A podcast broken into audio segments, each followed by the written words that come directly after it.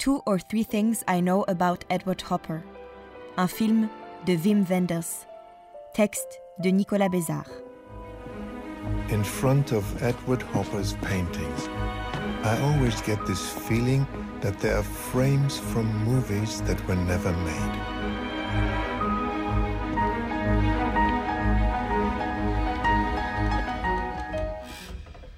Two or Three Things I Know About Wim Wenders. Nous nous sommes tant aimés, Wim. Quand tu croyais encore à la force des images, de ces images que tu plaçais au-dessus de tout, au-dessus des intrigues, au-dessus des histoires dont tu disais d'abord te méfier, comme de la peste. Nous nous sommes tant aimés, l'été d'une canicule, quand tu partais sur les routes d'une Allemagne rancie de folklore et d'abandon, pour la dépoussiérer de ton regard. Avant toi, avant que tu ne la filmes dans Au fil du temps, Im Lauf der Zeit, jamais cette vieille Europe n'avait ressemblé de si près à l'Amérique des grands espaces, celle de Walker Evans, des prairies perdues et des rêves infinis. Jamais elle ne nous était à ce point apparue ouverte, buissonnière, et pour tout dire, excitante. Ce film, qui repose tout entier sur des images irrésistibles, il m'arrive encore d'y revenir, comme on feuillette les pages d'un livre de Robert Frank. Il n'a rien perdu de sa vérité. Ton cinéma, par la suite, ce fut un peu le jeu du lièvre et de la tortue. Les images ont pris un départ canon, mais à la fin, ce sont les histoires qui ont triomphé. On dit pourtant que chat échaudé craint l'eau froide. L'échec de La lettre écarlate, Der Scharlachrote Buchstabe, ton deuxième long métrage, est celui du raconteur d'histoires que tu n'es pas, que tu n'as jamais été. La prose de Nathaniel Hawthorne étouffe ton imaginaire, corsette tes plans. La vie ne passe plus. Tu jures qu'on ne t'y reprendra pas, jusqu'aux ailes du désir, der Himmel über Berlin. Quand un véritable scénario préexiste aux images, ces dernières gardent la main.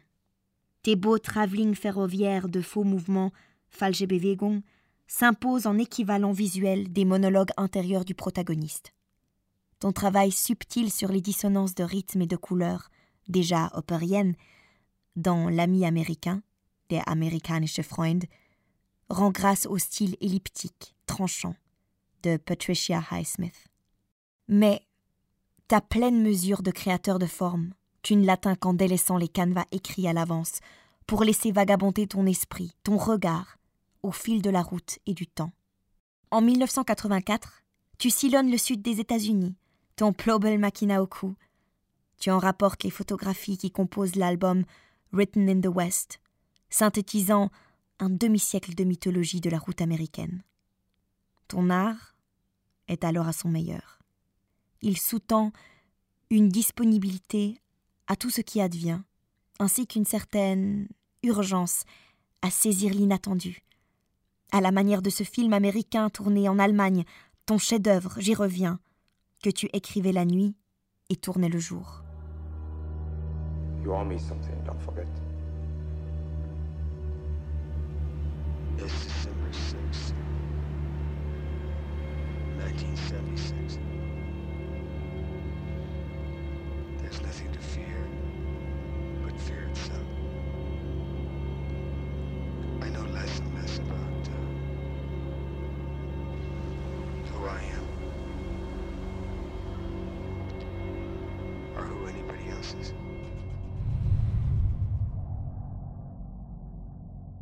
Depuis trois décennies, depuis, disons, jusqu'au bout du monde, bis ans Ende der Welt, ton œil a capitulé devant les histoires. Je ne dis pas qu'il est honteux de raconter des histoires. Je dis qu'il y a bien longtemps que tout ont été narrés, et qu'il est infiniment plus difficile d'avoir une attention sincère à la vie pour en extraire des images qui ne se contentent pas de barbouiller les yeux des gens.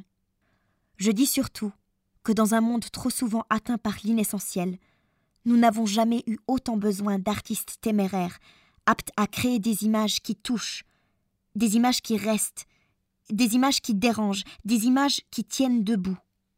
Une question de survie, de morale, comme dirait ton ami Jean-Luc Godard. Au départ, la seule morale qui compte pour toi est celle qui s'attache au regard. Tu t'inventes des images de combat. Tu pars en croisade contre cette société de consommation où tout ce qui est montré finit par devenir publicité pour l'ordre existant, pour reprendre les mots de Philip Winter, ton double fictif d'Alice dans les villes, Alice Indenstetten. Encore attaché à l'émulsion argentique, tu pourfends le flot envahissant des images électroniques, leur orientation purement commerciale, quand les tiennes cherchent au contraire à s'élever au-dessus de cette cupidité. Du reste, jusqu'aux ailes du désir, tes films sont autant de plaidoyers pour les temps longs. Ils osent, ils revendiquent, ce qui apparaît de nos jours comme la subversion suprême au cinéma, loin devant le gore ou la pornographie, à savoir montrer du temps, et par là même donner du temps. Mais depuis, inexorablement, ton cinéma de fiction a replié ses ailes, comme s'il n'avait plus rien à défendre, à offrir. Quant aux détours documentaires qui t'ont permis plus d'une fois de redonner de l'allant à ton geste artistique, ils tendraient désormais à confondre hommage et agiographie. Un retour de bâton. Tu payes sans doute cette notoriété arrivée trop vite, au cours des années 80, qui, t'élevant au rang de super-auteur, t'ont collé une étiquette de bon petit soldat d'une culture mondialisée. Trente ans plus tard, ton univers, autrefois peuplé de désargentés, de marginaux, de nomades, a pris le pli d'une forme d'embourgeoisement, et tes héros mènent désormais grand train de vie, entre villa cosy et appartement design. Il y a quelque temps, cette tendance a atteint son apogée quand toi, l'homme d'une vision incorruptible, tu as vendu tes services et ta propre image pour une publicité de lunettes. On se demandait alors où était passée celle qui te permettait d'y voir distinctement, à l'époque où tu te posais comme rempart à la marchandisation des images. S'agirait-il de ces lunettes de papier en libre service à l'entrée de la black box projetant ton dernier film en date? De loin ton plus intéressant depuis Pina. Monture éphémère destinée à nous faire jouir de l'effet stéroscopique d'un court métrage de fiction que tu as réalisé spécialement pour l'exposition Edward Hopper, visible tout ce printemps à la Fondation Baylor à Rien.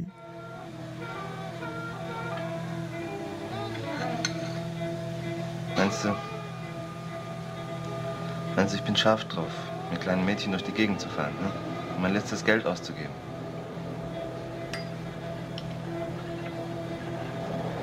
weiß Gott anderes zu tun. Ich wollte ja auch in Amsterdam bleiben. De Yasushiro Ozu à Nicholas Ray, de Dashiell Hammett à Pina Bausch, tu as toujours aimé nous parler des gens qui t'ont un jour sauvé de la cécité, envers qui tu te sentais redevable artistiquement.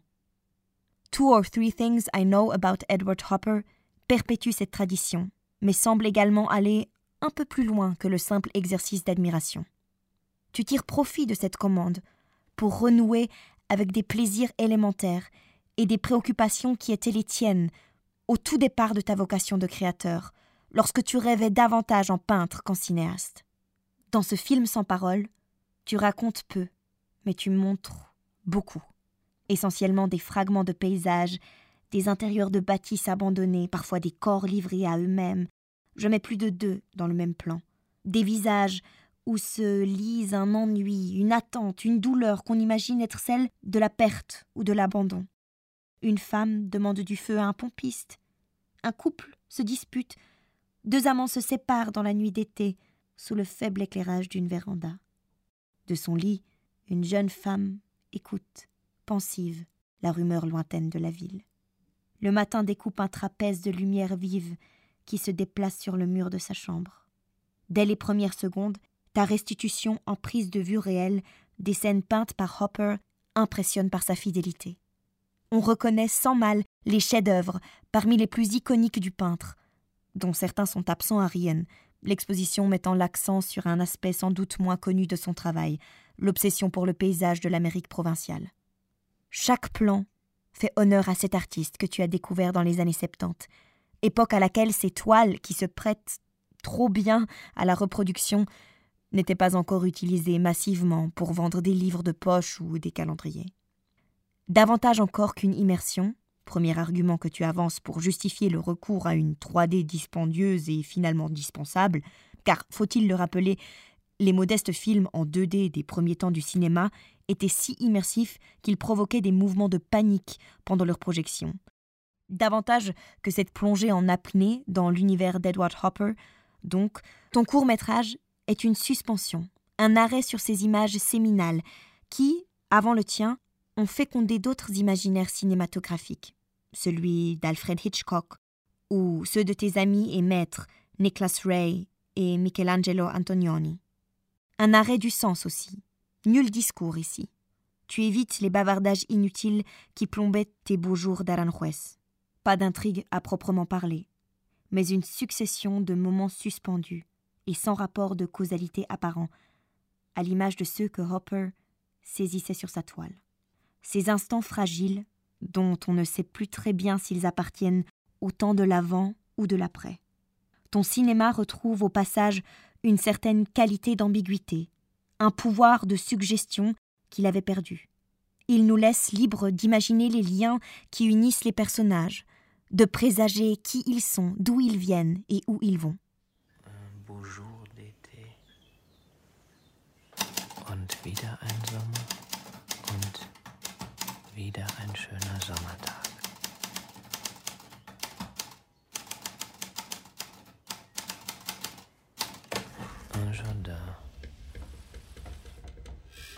Au fond, avec ces ébauches de fiction qui tournent le dos au sensationnel et nous convient à une perception tranquille des choses, tu interroges trois fondamentaux de ton univers artistique.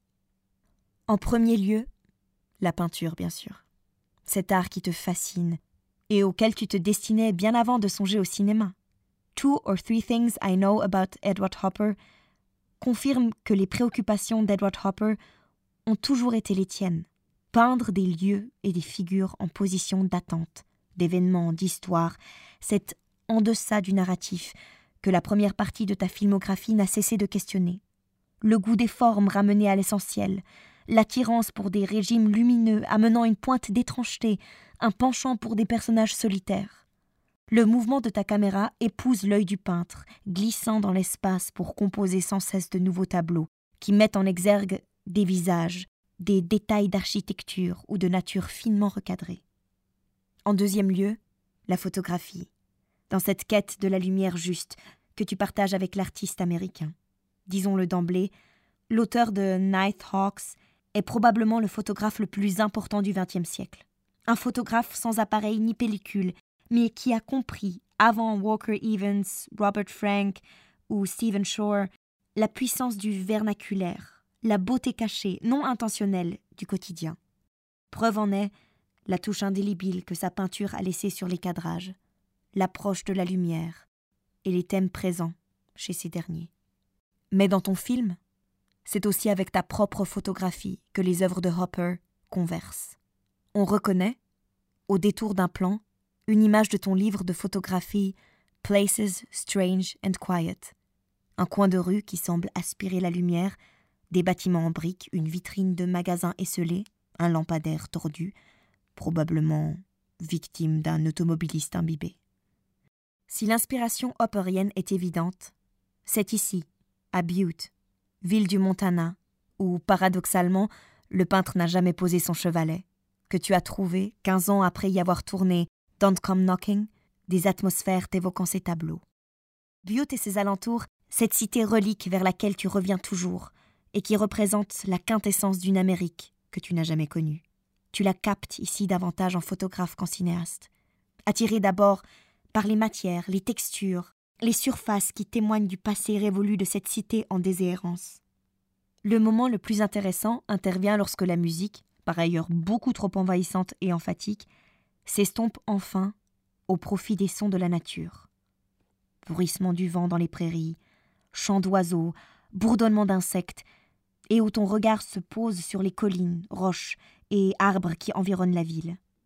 Ton film dépasse alors le stade virtuose mais trop scolaire de la reconstitution, pour s'offrir comme une série de captations intuitives, prises sur le vif, pur film de repérage où se rejoue quelque chose de la solitude heureuse du voyageur, du plaisir incomparable de celui qui n'a besoin de rien, si ce n'est de voir et de faire des images. Mais au-delà de la peinture et de la photographie, c'est peut-être au cinéma que ton court métrage rend le plus vibrant hommage. Le cinéma qui a inspiré Edward Hopper. Lorsqu'il n'arrivait plus à peindre, il allait voir des films et l'on ressent très nettement l'influence de l'âge d'or du cinéma classique hollywoodien dans ses compositions. Le cinéma de tes débuts, lorsque tu filmais, à l'aide d'une Bolex 8 mm, ce que tu voyais depuis la fenêtre de ta chambre d'enfant. Le cinéma des frères Lumière, dont ton film d'étudiant Silver City reprenait le principe enregistrer le visible jusqu'à épuisement de la bobine.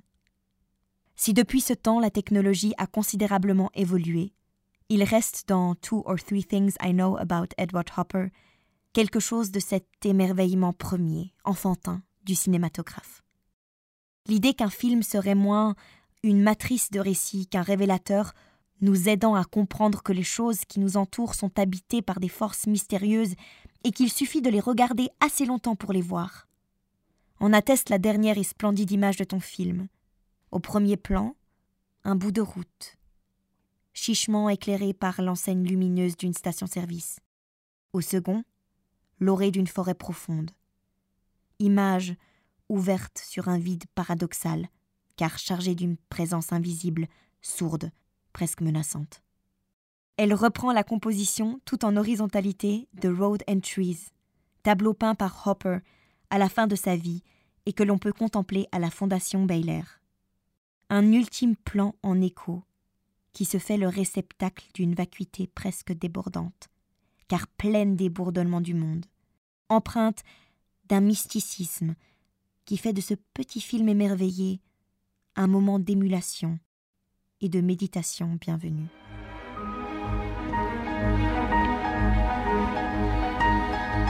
Two or Three Things I Know About Edward Hopper, un film de Wim Wenders, texte de Nicolas Bézard.